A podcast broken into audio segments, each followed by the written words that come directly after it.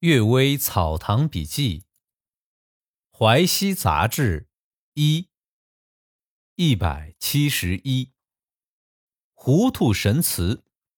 山西太谷县西南十五里的白城村有座糊涂神祠，当地人都极为信奉，说是如果稍有不敬的地方，就会招来大风冰雹。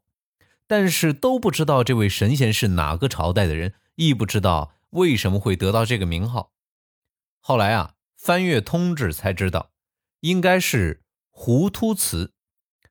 元朝中统三年奉旨建造，本来叫做丽婴糊涂神庙。狐狸与糊涂同音，北方人读起来入声都像平声，所以突然的突变为糊涂的涂，这是杜十一世的笑话了。给大家解释一下这个“糊突”啊，文字是狐狸的“狐”和突然的“突”。糊突呢是春秋时期的晋国大夫。糊突是晋国开国君主唐叔虞沦落于狄族的后裔，出仕晋武公，有女胡季姬、小荣子嫁于晋献公，分别生公子重耳，也就是晋文公，公子夷吾。晋惠公有二子胡衍、胡毛，投于公子重耳门下。公元前六百五十六年，骊姬之乱，太子申生自杀，晋国动乱。胡衍劝重耳流亡外国，重耳于是开始长达了十九年的流亡生涯。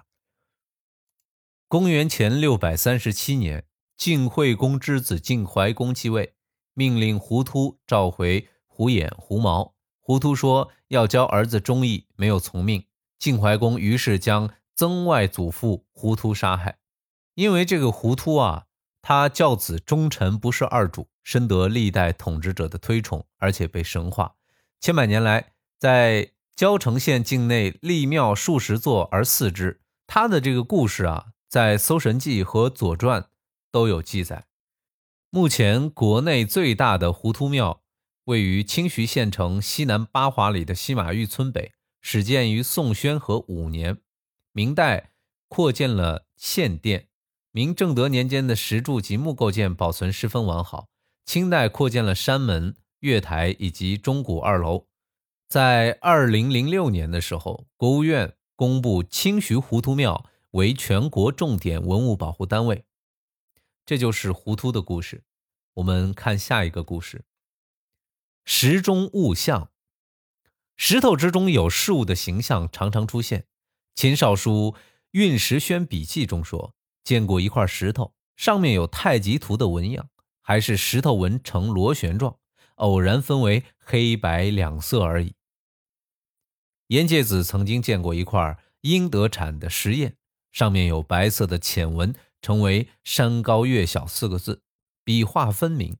这白色线纹一直透入石砚背后，隐隐约约还像字的反面，只是模糊不清，点折撇捺不很分明而已。仔细的查看，这几个字并非镶嵌，也并非雕刻，更不是染上去的，真是天然生成。这不是更奇异吗？山岭和大地是共存的，石头与山岭也是共存的，哪里有开天辟地的时候？就预先知道有程邈的隶书呢？就预先知道有苏东坡的《赤壁赋》呢？即使是山岭孕育了这块石砚，时代在宋以后，那么又是谁模仿程邈的隶书？又是谁提了苏东坡《赤壁赋》的字句呢？可见天然物象的巧妙真是无所不有，精华汇集自成文章，并不是常理所能理解的。世间流传的河图洛书。出现在北宋、唐代以前没有出现过。河图上有黑白圆圈五十五个，洛书上有黑白圆圈四十五个。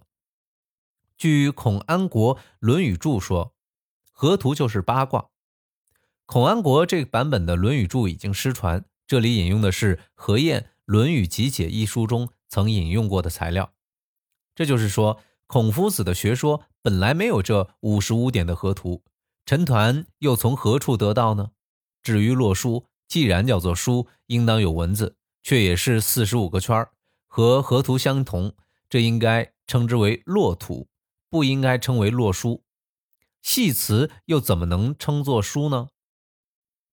刘向、刘钦、班固等人都说洛书有文字。孔颖达在《尚书正义》还记载了洛书的字数。范弘初一约五行一章的著书说，《五行志》全文记载了这一章，说这六十五个字都是洛书本来的文字。估计上天的言语简单扼要。一定没有次序的数目，初一曰等二十七个字是大禹加上去的，其竟用农用等十八个字，是大刘和顾氏认为龟背先有，共三十八字。小刘认为敬用等话都是大禹所解释的。那龟文只有二十个字，虽然说的字数不同，但完全可以看出，从汉代至唐代，洛书没有黑白点的伪图形。看到这个实验啊，知道石头的纹理形成文字是确凿可信的，不能偏信卢变晚出的说法。明唐九世法规文首先出于北齐卢变的大代理注，朱子以为是郑康成的说法，偶然记错了，就以为太乙九宫真是大禹神所传授的。现在的术士所用的洛书是太乙行九宫法，出于易纬前凿度。也就是说，是《汉书·艺文志》所说的太乙家，当时本来就不叫洛书。怎么讲呢？这篇这个故事啊，真的是晦涩难懂，而且它这里面有很多注释小括号，我就一并读了。如果听不懂就算了。事浅，表兄刘香婉说，他从前在福建做官的时候，听说有个少妇。平常沉默安静，死后葬在山路。每当月明的晚上，就远远看到少妇的鬼魂被反绑在树上，靠近去看就看不见了，不知道是什么缘故。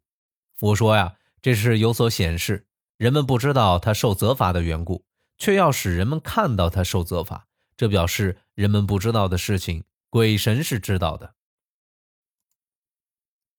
感谢收听今天的《阅微草堂笔记》。就读到这里，么么哒。